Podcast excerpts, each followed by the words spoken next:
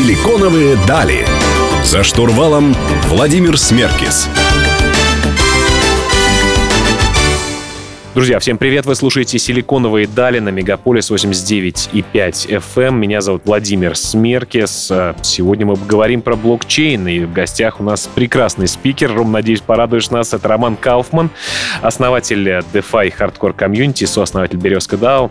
Ром, привет, как твои дела? А, друзья, всем привет, рад всех слышать. Владимир, с удовольствием сегодня прям проведем невероятно глубокую, прям беседу. Я, как говорят у них на Западе, looking forward, да, и принимаю вызов. Смотри, про DeFi Hardcore хотелось бы поговорить. У тебя канал, там большое количество уже. Сколько сейчас подписчиков? А, почти 16 с половиной тысяч. Это для Телеграма очень хорошо, тем более для узкоспециализированного. Для чего тебе вообще эта история нужна? Угу. Я знаю, что ты, как и я, любитель микромедиа, я их называю микро не в плане размера, но в плане того, что они э, не газета, не журнал, не сайт.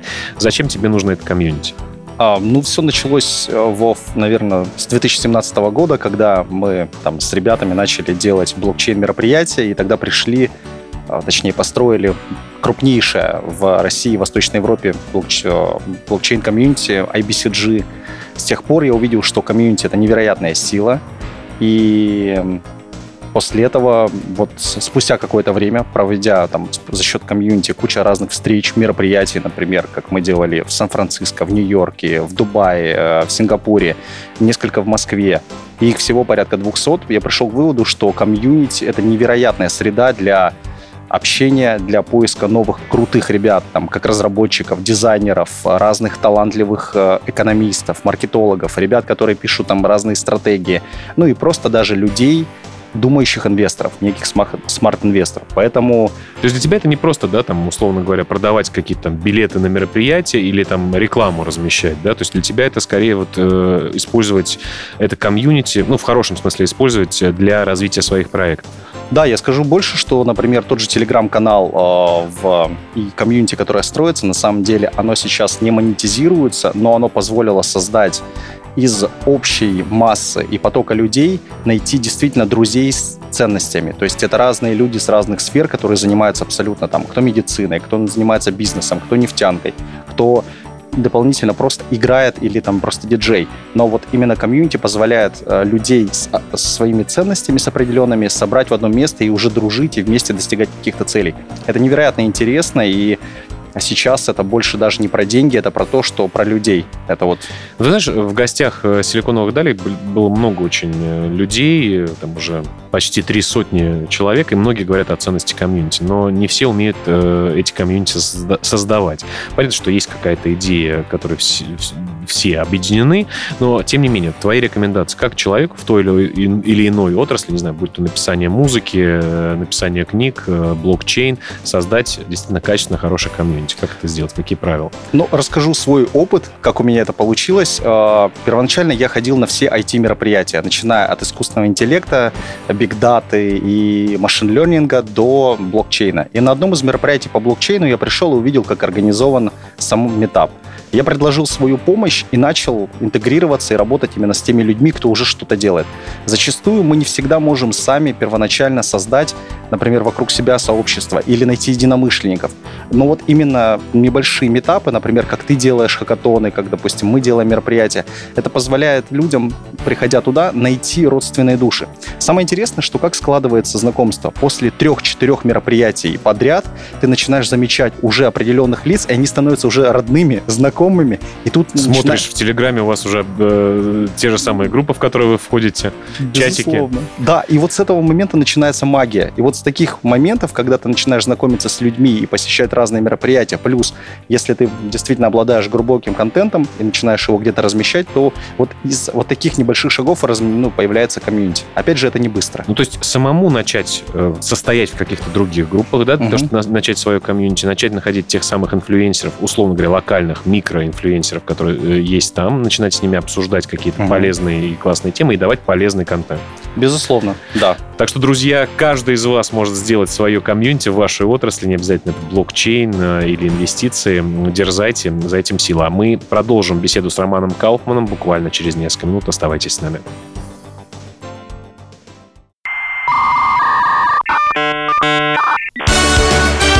Силиконовые дали. За штурвалом Владимир Смеркис. Друзья, вы продолжаете слушать «Силиконовые дали» на Мегаполис 89 и 5 FM. Меня зовут Владимир Смеркис. Сегодня беседуем про блокчейн, про те самые заветные слова, аббревиатуры, которые ведут э, индустрию, и цифровую индустрию, инвестиционную, и денежную индустрию вперед.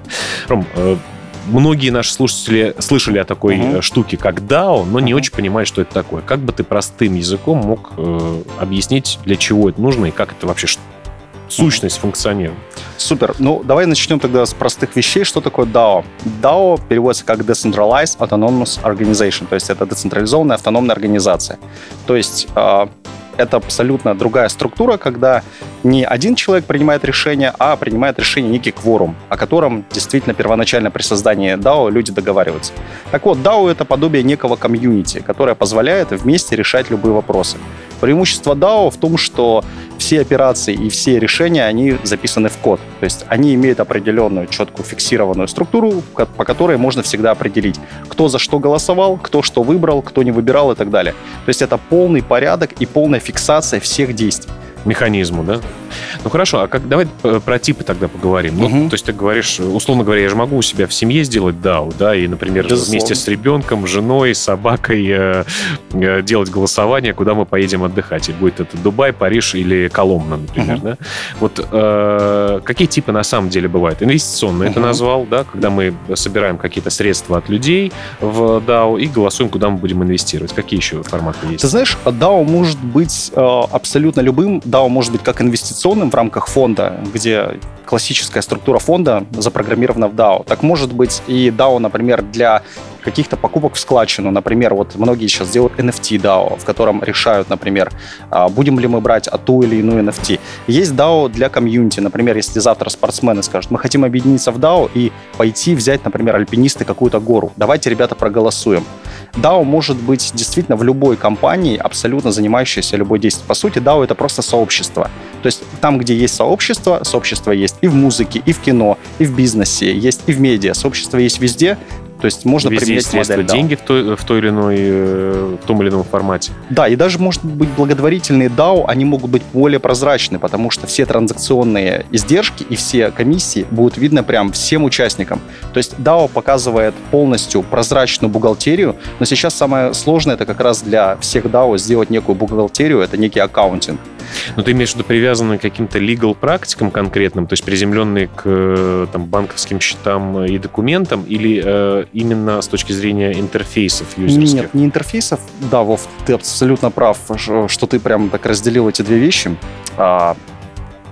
И э, самое сложное это сейчас э, к лигалу и к банковским вещам, потому что у DAO могут быть активы разные, абсолютно разнородные NFT активы. те же. Да, то есть и как эти активы считать, как на балансе размещать их стоимость и по каким, не знаю, моделям оракулов смотреть их баланс и как это распределять. Например, для NFT, чтобы распределить какой-то актив, надо вводить фрактализацию. Не все стартапы работают сейчас с разными DAO. Существуют разные виды блокчейнов, это очень непросто. Ну, как мне кто-то когда-то сказал, это не проблема, это задача задача, а эта задача определенно нужно решить, ее кто-то решит, и уже, я знаю, огромное количество людей над этим работают, и в моменты неопределенности для разработчиков и для тех технологических, в хорошем смысле, фантазеров сейчас самое время вот реализовывать это, потому что, мне кажется, очень востребована как раз-таки э, тема с э, такой, знаешь, с упрощением э, коммуникаций DAO, в том числе и операций DAO внутри. Поэтому те, кто наилучшим образом это решит, э, получат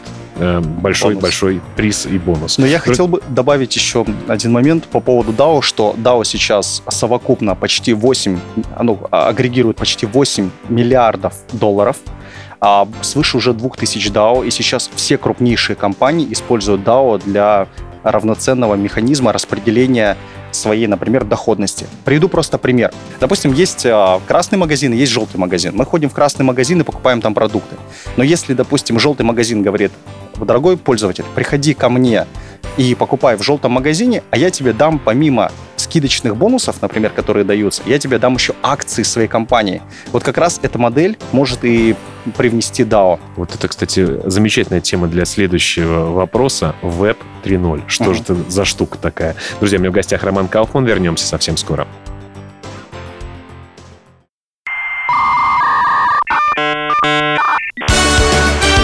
Силиконовые дали. За штурвалом Владимир Смеркис. Друзья, мы продолжаем программу «Силиконовые дали» на Мегаполис 89 и 5 FM. Эм. Сегодня, напомню, в гостях у меня Роман Кауфман.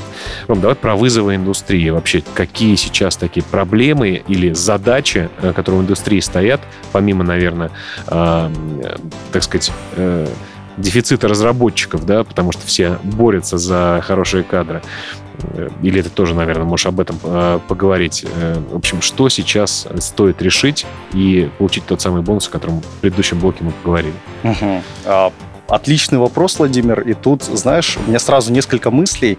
Но одна из первых мыслей, которая сделает любой стартап многомиллионным единорогом, многомиллиардным единорогом, если стартап даст легкую точку входа для любого инвестора, ритейл-инвестора или там любого человека. То есть, чтобы завтра бабушка, которая может взять телефон, могла купить себе биткоин, то приложение, которое даст ей возможность, именно легкую точку входа, тот и станет невероятно успешным.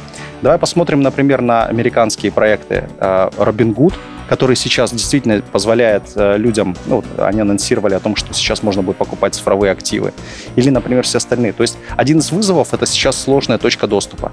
И действительно, в нашей стране это прекрасно, что мы идем к некой регуляции. Я лично сам поклонник регуляции, потому что как шахматист знаю, чтобы выиграть партию, надо знать правила.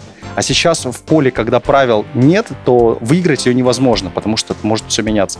Отсюда вывод первые моменты, которые, а, первые проекты, которые сейчас вот смогут дать хорошую точку входа на рынок цифровых активов, действительно будут невероятными.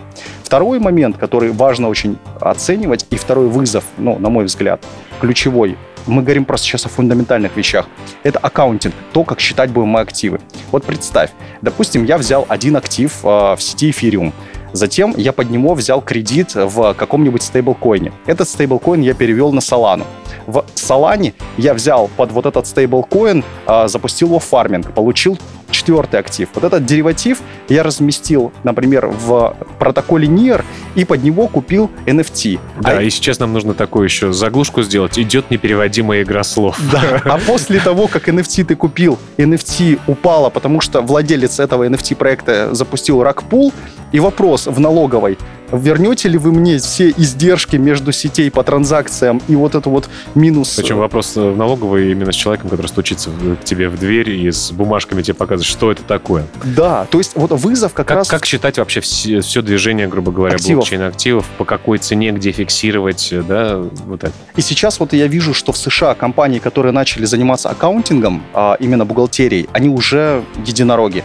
Всего несколько компаний в мире сейчас, кто пытается к этому приблизиться. Отсюда вывод. Большой вызов. Вот смотри, Вов, завтра будут все регулировать, все цифровые активы. Завтра будет понятна точка входа. Это предположение, да. Например, да. Ну, то есть мы надеемся, что в мире так да. или иначе к этому будет идти тренд как все это считать, как посчитать налоги, как государству, например, и другим государствам получить с этого налоги. Потому что цифровые активы, они являются обособленными. А в ну, а если мы берем любое государство, то у государства есть суверенитет. Суверенитет, одна из составляющих суверенитета, это национальная валюта. Как вот это будет все взаимодействовать, и это большой вызов для цифровых активов. Ты говоришь, как будто у тебя уже пилится стартапчик на эту тему. Ну да, мы глубоко в этом работаем, мы два года уже в этом работаем в аккаунтинге, потому что первое это будет бухгалтерия, а второе второй это будут налоги. Нет, согласен, согласен. Это такая тема для вот массовой адаптации, когда как раз-таки те самые бабушки смогут покупать цифровые активы, и когда это станет действительно большим и массовым, это и государствам нужно, это и людям нужно, потому что, считать, и организациям нужно, потому что я надеюсь, что и на балансах организаций когда-то цифровые активы также будут висеть. Интересно. А, друзья, продолжим беседу с Романом Кауфманом совсем скоро. Я уверен, что вы не переключитесь, но тем не менее вам об этом напоминаю. Услышимся совсем скоро.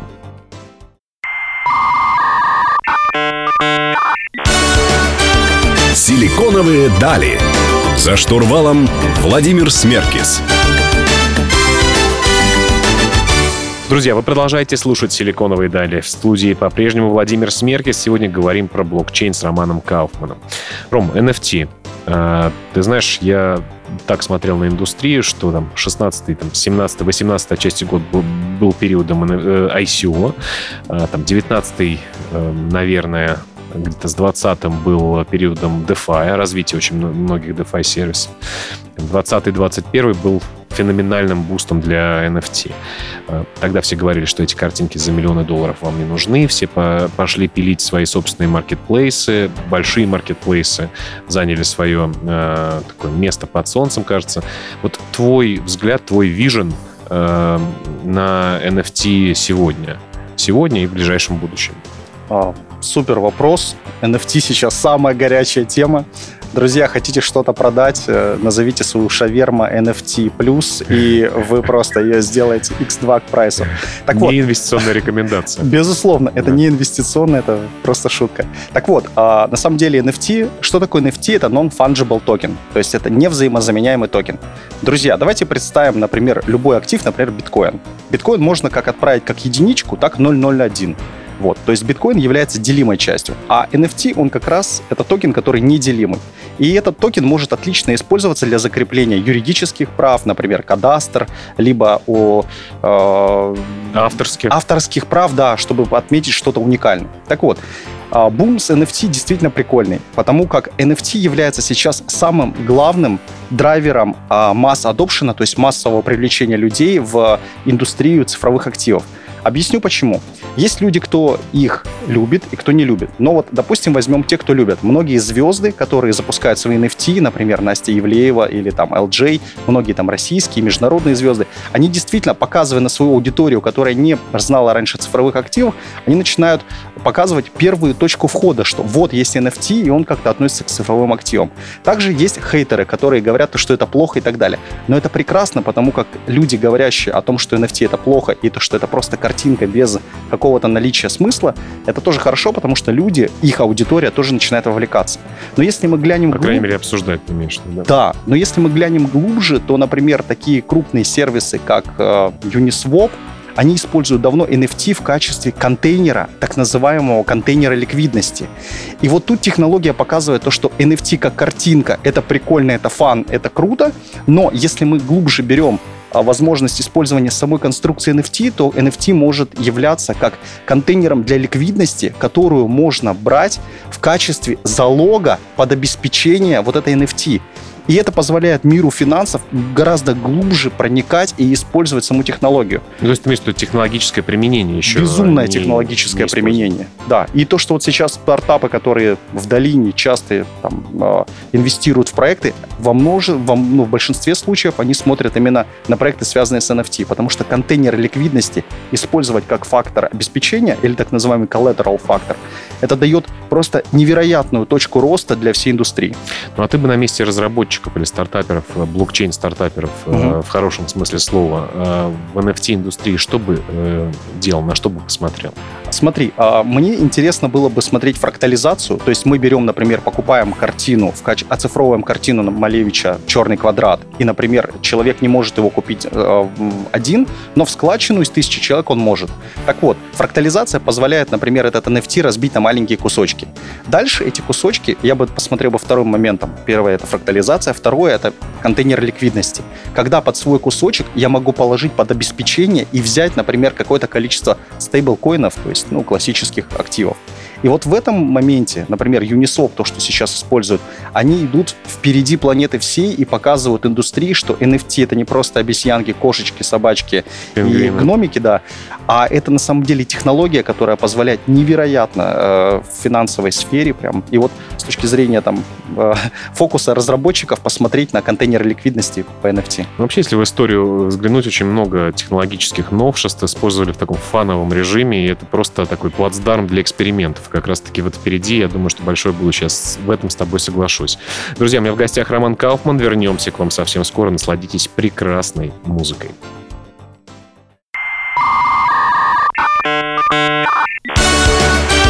Силиконовые дали. За штурвалом Владимир Смеркис. Друзья, вы продолжаете слушать «Силиконовые дали» на Мегаполис 89 и 5 FM. Эм. В студии по-прежнему Владимир Смеркис. Говорим сегодня для некоторых непереводимые вещи. Говорим про блокчейн-технологии. Надеюсь, при помощи сегодняшнего эфира вам многое станет гораздо прозрачнее и яснее. Ром, ну тоже мы здесь кидаемся яркими терминами, которые все обсуждают. В наших комьюнити с тобой уж точно. Э, GameFi Metaverse, метавселенные. Э, что же такое? Какой твой подход к этому? Потому что с играми, вроде игры существуют, но они все очень такие вяленькие, слабенькие. Конечно, не, нельзя на них э, посмотреть как на продукты больших игровых студий. Игровые студии вроде бы как на это смотрят.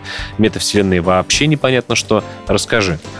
Да, тут, Вов, спасибо за прям крутые топики, которые мы сейчас обсуждаем. GameFi — безумный пласт э, контента и метаверс. Ну, давай про GameFi сначала. Что такое GameFi? GameFi, то есть это Game Finance то есть э, финансы, связанные с играми. Вот давай вернемся 15-20 лет назад, когда мы были, не знаю, может быть, нам было 20-18 лет.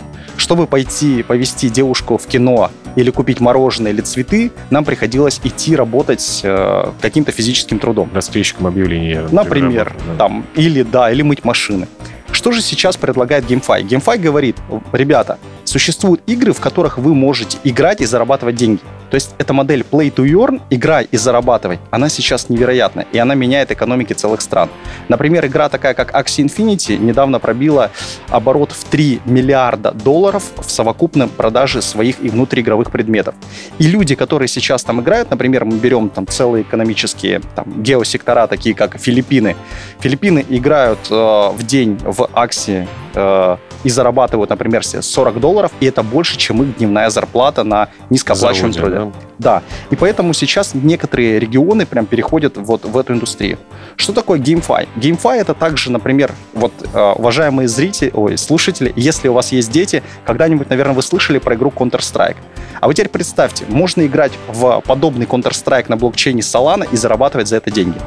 То есть теперь мы переосмысливаем подход к игровой индустрии не как просто к фану и где дети занимаются дурачеством, а как возможность, например, зарабатывать невероятные деньги. И GameFi как раз показывает, что теперь молодой человек тратит свое личное время не просто для там, какого-то фана, но еще возможность получать в этом плане Скоро деньги. Скоро мы придем к качественным э, играм именно с точки зрения графики, наполнения mm-hmm. игровых уровней и всего остального. А, я думаю, что в начале уже этого года, во втором квартале, мы увидим первые игры AAA, то есть на фондовом рынке это три буквы А, то есть это прям графика высокого уровня на базе Э, Unreal Engine э, движка. То есть уже во втором квартале будет запускаться несколько крупных игр, которые будут по качеству э, не хуже, чем World of Warcraft и вот эти мировые гиганты. То есть а это, это прям... будет, кстати говоря, еще гипер и является по факту гипер точкой входа для уже игровой индустрии, не только для селебов, которые продают свои nft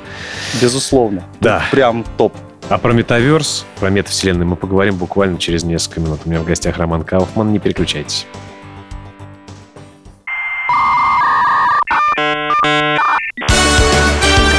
Силиконовые дали. За штурвалом Владимир Смеркис. Друзья, вы продолжаете слушать «Силиконовые дали» на Мегаполис 89.5 FM. Эм. В студии по-прежнему Владимир Смеркис. Говорим про виртуальные игрушки, которые уже стали целой индустрией огромной. Э, говорим про GameFi и.